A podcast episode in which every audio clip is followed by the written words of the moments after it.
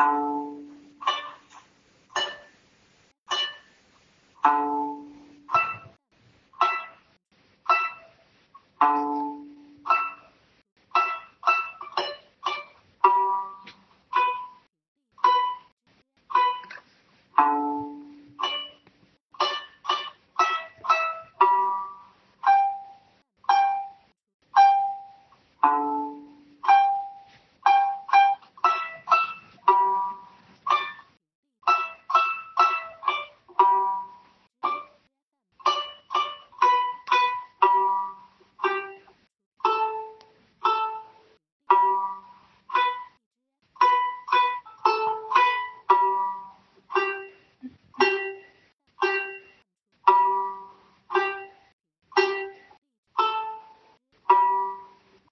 各位新桃换旧符的群友，大家好，我是梅十二。面我们停更了很多期啊，然后各方面原因吧，也有我偷懒，也有乐老师偷懒，也有疫情。然后今天呢，我们会去聊一聊关于五帝钱、关于开元通宝的话题。今天呢，我们选的这个时间呢是晚上八点饭后。那你不需要现在立刻来做手工。如果你有请购那个开光的开元通宝，那你可以拿在手上把玩，然后来听我聊关于开元通宝的故事。如果你手上没有开元通宝也 OK，你可以听我来讲。如果你在我们的这个教学群里，那你后面会看到我发一些这方面的照片。就是各种有趣的铜钱，然后如果你没有在里面也不要紧，你可以听听我描述这些。总之，今天晚上不需要手工劳动，你只要带着耳朵就可以了。先说一下那个片头曲啊，片头的那一分钟是我们可爱的、亲爱的那个拍拍同学。帮我录制了新一年的片头曲，是拍拍用琵琶弹的《梅花操》。之前他在群里其实是有发过视频的，然后后来我专门管他要了一个那个 MP3 的版本，然后他今天发给我了，我觉得非常赞，所以分享给大家。如果大家觉得好听的话，后面我把它截成小段的，我们可以用来做手机铃声，我觉得也是很棒的。好，书归正传，我们来说今天的。主角开元通宝和五帝钱制作。当初我开始做这一行，然后呢就有进一批五帝钱，但是那个呢我没有选清五帝钱。清五帝钱大家都知道了。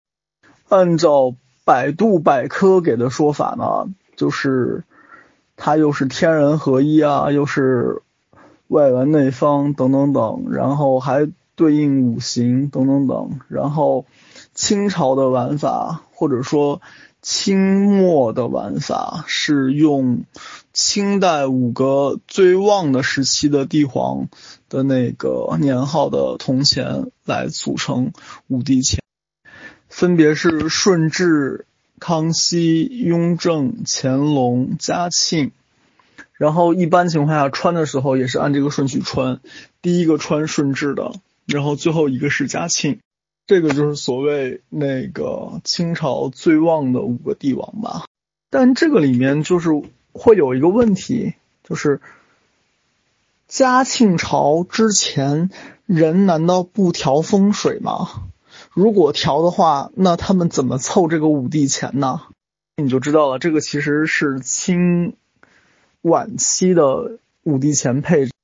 然后我开始学风水这个，你说是学科也好，主题也好的时候，其实还不存在所谓大五帝钱，甚至从一八年我开始干这行的时候，网上都没有所谓大五帝钱。那平时你能在某宝上看到的大五帝钱呢？他会说是用秦半两、汉五铢、唐开元通宝、宋宋元通宝。这个应该是宋皇吧，还是皇宋啊？皇宋通宝我记得是，然后还有那个明朝的永乐通宝，然后凑出来所谓大五帝钱。那之所以要叫大五帝钱，其实是为了盖过那个清五帝钱好卖，所以这其实是一个商家的手段。退一步讲，就是为什么要过情人节呢？因为要卖产品。为什么要有双十一呢？因为要促销。那清武帝钱现在因为里面我记得是雍正的比较贵吧，忘记了。反正就是你要凑一套，基本上市面上真的要一百六到三五百都有可能。然后一百六呢，这是下限，就是品相比较差的。那上限这个其实没底了。所以就是本身它价格上去了，就不是一个很值当的事儿。然后你在这样的一个市场环境下面呢，就大家会借着它的噱头来卖其他东西，所以有了那个所谓的大五帝钱，这种是门外汉的发明啊，你们不用去管它。说过了这两种之外呢，市面上还有一种，就是那个倍儿新倍儿新的那个五帝钱，就人家是。上一个朝代的，他这是上一个礼拜的，然后平均大概是造价，不说造价吧，一般卖大概是几毛钱一个，或者是撑死一块多钱一个。然后我记得群里面有个小姑娘是在美国，然后让我帮她看风水，然后我让她去买五帝钱，最后她跑到中国城去买，然后一个铜钱卖她一美元吧，还是多少我忘记了。反正非常非常贵，然后结果他拍照给我看，发现是那个成本不超过一块的。然后如果你们去上过那个道长的助游课什么的，他可能会说，呃，你最好用新的，不要用旧的，因为旧的你不会给他做清理，会有问题。所以这次我们这批那个开元通宝是专门找道长开光过的。所以大家放心用可以。然后说过上面这三种呢，来讲讲五帝钱这个事儿的科学原理吧。你们知道那个五 G 技术，对，就是那个通讯的五 G 技术，华为的那个五 G，它里面有个很核心的东西是什么吗？叫做滤波器。然后由于滤波器的研发，其实也带动了一批我国东南沿海的小工厂。滤波器呢，基本上是个什么东西呢？它就是，呃，有若干个构件组成，它能去把那个波，就是信号里面的杂波给滤掉。滤波器呢，基本上是个什么东西呢？它就是，呃，有若干个构件组成，它能去把那个波，就是。信号里面的杂波给滤掉，然后在我的理解里面，其实五 D 钱也是这个原理。然后滤波器有一款是叫做金属腔滤波器，也叫介质滤波器。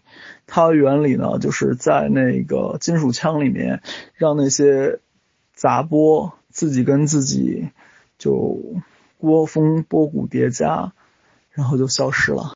它就依靠一定的形状。那基本上外面是个铁盒子，然后到里面呢，它就是一个圆圈一个圆圈，然后圆圈连圆圈。我发一下图给大家看。呃，我发了一张那个梳状腔体滤波器的仿真模型，你会发现它里面是五个圆柱子，然后外面是个金属腔体，然后它有个接线柱进来，有个接线柱出去。那它这套结构呢？你会发现，哎，也是五个，哎，它里面也是圆的，对，就是这样。然后它中间是中空的，然后里面是有这样的腔体吧。然后它等于是两种介质嘛，就是金属和空气。其实跟我们那个五帝钱刚好它是反过来，它是那个柱状的部分是空的，然后它那个。腔体里面是金属，然后我们这个刚好翻过来，我们那个柱状的部分是金属，然后外面没有边界的地方就是外面这个所谓的腔体了，然后中间那个孔又是那个柱子了，然后其实五帝钱完全就跟这个结构是一样，然后呢，这个里面就有个问题就是接线，接线呢就得一头进一头出，对吧？然后那样它才能在里面滤波嘛。那我们五帝钱上面其实也是要用线把它穿起来的，但是你在外面买到的呢，都是用那个很漂亮的红色的或者是黄色的中国结，然后配一根两根线，然后把它交替穿过来，最后呢下面有个漂亮的流苏，然后我会告诉大家，你最好用铜线来穿。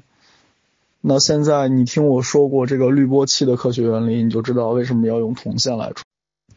因为用铜线来穿，某种意义上是作为那个滤波器的进口和出口，并且你留长一点的那个就是金属流苏下来，某种意义上是类似于天线了。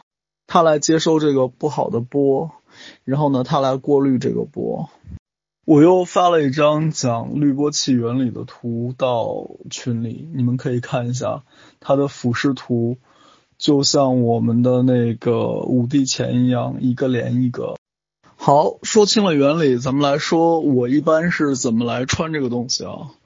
那个一般呢，我是会用三组，不是三组，应该说是三根。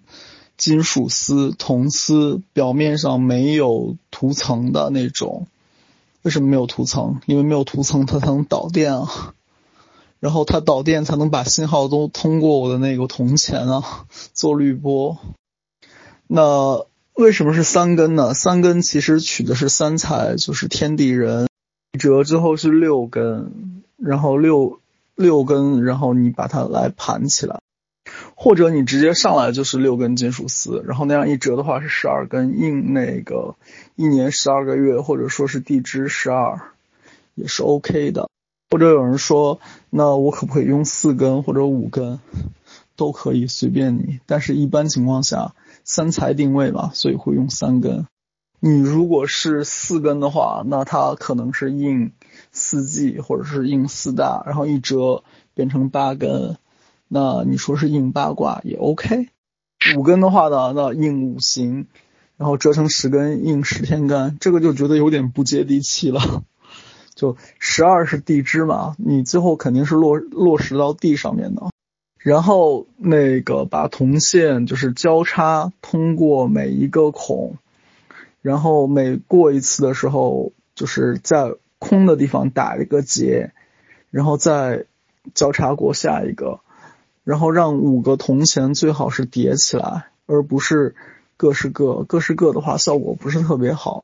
去年的时候我有这么一个案例啊，是我的一个学生，我去帮他看过风水，然后呢，他们家有一个不太好的位置，刚好靠近五黄位了，然后他搬家前是把他请的那个五帝钱放在他们家大宝的房间，后来呢。就也没有特意挂着，然后搬家之后，他家小宝睡的那个位置刚好是飘窗旁边，然后压到五黄了。然后他们家小宝睡到那个房间，晚上就总是哭。然后之前他晚上睡觉不怎么哭的，后来呢，我那个学生就把五帝钱挂在他这个女儿小宝的床头了，然后当天晚上就开始不哭了，然后。这就是一个很神奇的事情，我没法用科学来给你解释，所以五帝钱还是能化解掉一些东西的。至少我觉得风水本质是波，是函数，是场，是能量。那它总归是可以通过滤波的方式去化解一部分不好的能量。回头再来说说那个清五帝钱啊。就市面上假最假在哪儿呢？就是这五个朝代的钱，它前后跨度超过一百年，它怎么可能是大小都一致、款式都相同、字体也相仿呢？这就是造假不动脑子，你知道吗？然后呢，理论上他们是大小不一的，而且是越往后的朝代，它大小是会越小。为什么？因为之前国家富足嘛，然后发行货币的时候都是足值的，等到一个朝代晚期，它可能就开始发一些不足值的货币，那渐渐的，就是铜钱就会做的小一点。这个发的呢，是我在舟山帮我一个朋友调风水，然后呢，他们家里面就是有这种古钱，然后他妈妈找来找去，最后找到了一些。这个里面唯一一个遗憾的是，他你看凑到了顺治、康熙、乾隆、嘉庆、道光，他少了一个，对吧？雍正，雍正本身量就比较少，然后你现在凑一套的话，也就是雍正的那个最贵。然后容易让你凑不到，其他的都很便宜，几十块钱。看到我帮他编的方法就是用铜线，当然他那个是用很粗的铜丝了，然后效果其实也是一样的。这串是真的，你们反而可以感受一下，然后对比一下自己手上拿的是这周的呢，还是上个朝代的。然后还是这个话，没有必要去凑这个噱头，像前面。我那个学生家给他女儿小宝挂在床头的那个用的是宋武帝钱，宋武帝钱现在也不贵。宋武帝钱的话，那不管南宋北宋啊，他可能都不见得用那个顺着年号来。这个讲到底其实两个层面吧，一个层面是说纯物理的，就是刚才我讲的滤波器；另外一个层面呢是人文的。我说过，你最好用流通过的那种古钱，流通过的话沾人气，那它来替人扛事情。我们说的那个大概造价不超过一块的，那个就没有沾人气了，就几毛钱的那种就甭提了，它铜不铜都两说呢。给大家看一个礼盒啊，这个是我前两年，不止前两年了吧。很很好几年前了，反正我结婚的时候发的礼盒，然后呢，里面是配了一根林下参，然后还配了一串五帝钱。反正在我看，五帝钱和林下参都是好东西，一个是帮人提阳气儿的，一个人一个是帮人挡事情的。其实好像是参加我婚礼的女方亲属，就是每家一份吧。再有呢，就是这张图，这张图里面这种是我们平时也能见到外面有人卖的，他会绑个铜葫芦在上面，那他用的是五彩线，五彩线绑也是 OK 的。然后那个铜葫芦可有可无，单就画煞来说，铜葫芦也好，五帝钱也好，效果是一样的。然后你看铜葫芦，它造型其实也是一个滤波器，但是铜葫芦一般是针对疾病，然后不是针对煞。这个图呢，就是我去年在昼夜不停聊天群里面给大家那个画的示意图，等于是线就是往往复穿过这五个铜钱。就除了这种铜的。那个古币五帝钱之外，其实还有戴手链的五帝钱，然后银的也有，金的也有，金的会贵一些，银的大概就是六十块钱的价格，你某宝上面随便买，它会有配黑绳或者配红绳，然后五个小小的银钱，然后帮你穿好。这个呢，我觉得是一个比较好的饰品，可以帮人挡挡煞，化化灾。然后，而且它不考虑到生肖的行冲迫害，然后我觉得这个是蛮好用的。我给梅嫂其实也买过这个东西。我去山东出差的时候，去了那边的文玩市场，然后就看见很多这种地摊啊什么的，然后卖一些零零碎碎的钱币，甚至还有什么太平天国之类的。这种呢，主要产地在河南南阳，然后。造假比较严重，就是不推荐大家到这种地方去买，因为你很可能买到的是假的，然后呢还花很贵的价钱，没必要。现在这种仿品，你淘宝上搜一搜都很便宜的，他也告诉你它是仿品，你看它那价格也是仿品的价格，然后买来玩玩是蛮好的。然后还有一些花钱儿，所谓花钱儿呢，就是上面有各种。就是文化相关的东西，常见的呢，比如说山鬼钱，然后山鬼钱也有若干种，我手上这就是有两种，它上面写的是什么雷霆杀鬼、强筋斩妖，辟邪永保神清奉太上老君急急如律令敕。然后旁边一个画的符呢，上面写了个山鬼，然后另外一边是个雷开头的符。还有一种呢，是上面写的是太上咒曰：天圆地方律令九章，福神道处万鬼灭亡，急急如律令敕。然后两边也是各配一张符。这种淘宝上很多，然后呢，当做工艺品吧，可以玩，然后不要花太多钱在上面，没必要。然后这种花钱的话，它反面内容也很多，比如说有一有一个，你看我拿的就是那个八卦的，然后另外一个呢是看不太出来了，要么是姜子牙，要么是钟馗，要么就是天师，这三个比较常见。然后姜子牙的话呢，就是手上有一个杏黄旗，有把宝剑；钟馗的话，一般会有那个蝙蝠。然后如果没有杏黄旗，没有蝙蝠，那基本上就是天师。天师有时候会跟老虎一起出现，就是天师奇爱虎的那个梗了。再给大家看两款比较好玩的，一个是那个身如药树，它反面写的是万病不侵，那我觉得蛮符合当下疫情的这个主题的。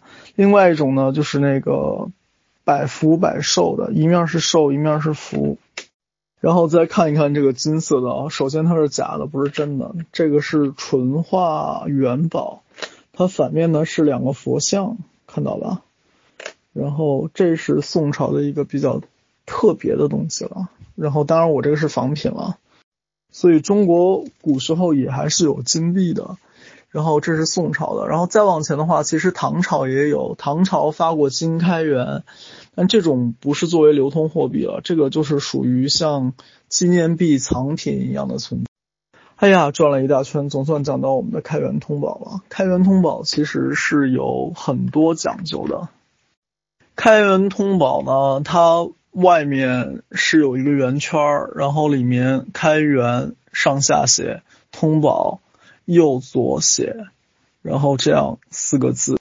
然后你仔细看啊，它的那个。开的写法和圆的写法跟我们现在是不太一样的。开的话呢，它外面是个门，里面是个井，然后它那个门框呢，就是左右两个户啊，不是我们现在一般写的日的左边那一竖延长，或者是右边那一竖延长那样的一个门框，它是开口的，然后里面也不是开是井。下面那个圆呢，讲究就更多了。它这一共四笔，每一笔都会有跟现在的玩法不一。最特征的呢是那个圆的第二笔第二个横，它的起笔的地方一般是弯的，是从上弯下来，像个拐棍儿一样横在那边。但是并不是所有的款都是这样横的。然后还是有蛮多差异的了，而且它字的这个布局呢也是会有差异。这个就怎么讲呢？就是唐朝那么些年，它肯定是会有各种朝，不是各种朝，各朝啊，每一个皇帝发行自己的开元通宝，然后它就会有版式的区别。呃，比如说，我现在又发了一张图，这张图上面这个就是所谓叫做退元。为什么叫退圆呢？就是它的那个圆字儿往后退了一步，没有正正的在那个开的正下方，比在开的正下方大概往右挪了一到两个毫米。然后圆字的写法真的是千奇百怪，在这个里面，然后有斜着开起笔的，然后还有。前面多一块的这种起笔的，然后我记得还有带拐两边弯，不单中间弯的这种。除了上面两笔不一样，还有一撇一捺，撇的再开一点，捺的再提一点的这个造型的。所以它就怎么讲呢？有点像集邮，里面有各种讲究吧，各种不一样，各种比较好玩的东西。然后还有那种。就是刚才说过两脚趴的开开的，然后还有两脚竖在一起的。所以就汉字是个很奇妙的东西，就是都是那个字儿，但是都是那个钱币，也能因为就是铸造的时候写的不一样，出来不一样的感觉吧。这个我们还没有讲那个“通宝”两个字儿，然后“通宝”两个字儿其实差异也会很大。反正我发了一些图到我们的那个教学群里面，大家可以看一下。这个光正面就会有很多的不一样。我发了一张图，是我从这次的那个。钱币里面随手抓的几个，你看它们就长得千奇百怪的，有的有蓝锈，有的有绿锈，有的有红锈，然后呢，有的还是磨边的。磨边呢，其实是古人就是偷机取巧的方法，就是说我把这个货币磨掉一部分，做成不足值的，然后呢，我磨下来的部分就可以去造新的币了。当然，这个真偷不了多少。你看我们现在的那个硬币边上都是有花纹的，你知道为什么那个侧面棱上还要有花纹吗？就是为了防止这种就是把钱币磨下去一圈变小变成不足值的，然后把磨下去的部分再去造币。然后你看这几枚钱里面，它这个圆就写的是千姿百态的，就很有意思。然后也是有大有小，有薄有厚，那它就是不同的年代吧。同样是唐朝，但是唐唐朝里面不同的皇帝的时候做。除了正面的这些有意思的东西之外呢，它其实反面还有不同，而且反面的这个不同可以说是大不同。真不容易，我找到那个两边弯的那个开元通宝了，我发图给大家看。那你看这个“圆”字，它就是两边翘起的。刚才说错一句话啊，不是中间翘，是两边翘。然后我们现在开始讲这个元宝的反面了。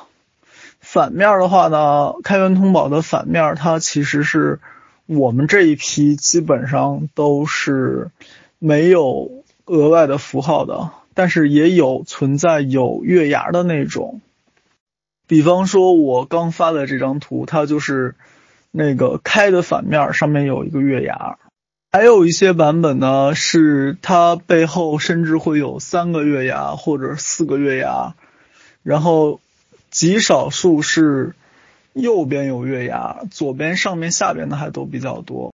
刚才这张图就是四面月牙，个被称为开元四月四开元背四月。还有一些特别的呢，上面会有这种类似于缠枝花卉的纹，这个叫做开元刻花钱，是唐朝刻，不是后世刻的。然后这是一种比较特别的，还有另外一种叫做开元三云朵或者三三朵云。你看到在它那个开元通宝的反面，它有三朵小小的云彩。开元通宝的直径一般都是在二十六个毫米以下，你们也可以拿尺子来量一量。我看了一下，我手头这些基本上都是在二十五个毫米直径以下，然后也有大样的开元是能做到二十七甚至到二十八，那这种就比较特殊了。前面我讲过一种那个金开元，金开元据说是在何家村出土的，然后呢，它不是鎏金，这个是纯金，然后可以去陕博看啊，陕西历史博物馆有实物。哦，我手上呢还有两枚，有一个是长得像月牙，还有一个是长得是一杠，是个一啊，然后我拍照给大家看，所以。当你仔细把玩你手上这五枚或者是十枚开元通宝的时候，你会发现，哎，它里面还是蛮有好玩东西的。我又去找了一些好玩的古币给大家玩。这三个呢是元丰通宝的大钱儿，我忘记是折五还是折几，折二了。然后你看到它比那个开元通宝要大一圈儿，开元通宝是。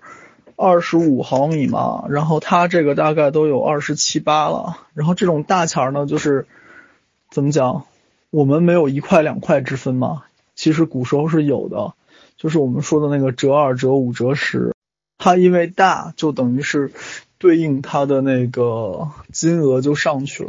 我们古时候铜钱儿不是都是一块的，也有这种所谓两块、五块、十块的，它是用重量和大小来表达的，而不是在上面印数字。一般到折十的时候，它就不叫通宝了，改叫重宝了。那像我现在给大家看的这个西宁重宝，那它应该就是折十的，跟西宁通宝之间的换算关系。给大家看两个好玩的啊，这俩一真一假，那个。铜绿颜色上面你不认识字的那个呢，是西夏文，对，没错，西夏的钱币，这个是假的。然后旁边的那个钱右元宝是西夏的真钱，然后它是铁钱。铁钱这个事儿讲起来就比较有意思了，就是西夏当时建国，它不产铜，所以它没有方法自己做自己的货币，然后他们呢就是主要靠碎币了。就是靠送人给他们的这个钱，然后再有呢，就是他们自己铸的，就是这种铁钱，因为没有铜嘛，所以用铁来铸。铁钱其实就会很不值钱。然后这个嘛，算是当时的一个特色。然后我这枚你们也看到了，它是有认证的，然后它是二十三点四毫米乘一点五毫米，重量是两点三克。不能算美品吧，然后它是八十，打分是打到八十，然后釉是可以看得很清楚的，钱就差一点了。再给大家看两个，这个是唐肃宗时候的乾元重宝，你看它叫重宝，其实也就只有三点三克，而且大小也只有二十四点七毫米乘一点二毫米。然后那个另外一个呢是南唐的。南唐的篆书的开元通宝，那你会发现，就是朝代怎么样呢，就决定了它的货币怎么样。然后基本上从它的这个货币足值不足值，可以看到这个朝代的经济状况，也可以看到这个朝代是兴盛啊还是衰落啊。这一组四枚哦，那个三个是赝品，然后左边第一个呢是元朝的，这个是赝品。然后你看它做这么大个儿。然后这个感觉就是元朝的贸易就相当发达。第二个呢是萨山的银币，你看这上面打个孔，你就知道这肯定是做的仿品了，但基本上仿的挺真的。然后第三个呢是五元，这个是日本的。然后呢，为什么会弄一个五元出来给大家看呢？它其实呃是有讲法的。说是你去日本的寺院啊、神社呀这种，你都是捐款捐五元，就是捐这样的一个铜币。然后因为日语里面五元的谐音是有缘，所以一般是这么个玩法。然后今年新年的时候，我有给大家发过一个拿钱编出来的五重塔，不知道有没有印象？然后那个五重塔嘛，都是用这种五元硬币来做的，它的特点就是。内圆外圆，它的孔也是圆的。然后这张图最后一个呢，是所谓的墨西哥鹰羊，上面写的是 Republic，什么墨西哥啊，墨西哥哥纳坎纳什么的。然后这个其实是有讲法，看我这基本上都是有讲法的。这是什么讲法呢？它图案呢是一个。海是水上面的沙洲，然后沙洲上有个仙人掌，仙人掌上站了只鹰，鹰嘴里叼着只蛇。这个是跟墨西哥城建成有关系的一个故事，说是他们的祖先就是做梦嘛，就是他们要定居，然后呢就做梦梦到。那个先祖托梦给他们，他们的神啊，还是他们先祖托梦给他们，说让他们要找到一个水中沙洲，在沙洲之上会有仙人掌生长，然后仙人掌之上会有鹰抓着条蛇，然后后来他们就去找，号称真找到这个地方了，然后就在这个湖上面建了后来的墨西哥城。这种水中沙洲啊什么的，这个其实在风水上，某种意义上它也是一个比较。特色的那个就是风水宝地吧，可以这样说。最后这组呢，其实是三个近代仿的那个花钱儿，然后呢，两个是一样的，一个是单独的，单独的那个上面有仙鹤，然后有老翁，老翁的那个杖上面挂着一个葫芦，这个呢就是仙翁嘛，哪个仙翁呢？寿星了，寿星和鹤嘛，然后呢就是。反面写的是福寿康宁，那这是中国人对就是生活的美好向往。然后那个福寿康宁上面还有石榴啊、佛手啊、仙桃啊、蝙蝠啊，然后三星高照啊这些吉祥图案。然后另外一对呢，就是那个有莲花。然后有石榴，然后有喜鹊，所以它叫喜事连连。是应石榴，喜是喜鹊，莲是莲花。呃，疫情期间做这期节目，其实也是希望大家能那个福寿康宁，喜事连连，玩玩手上可以把玩的东西，然后不那么焦虑。好，今天的节目就到这儿。感谢大家。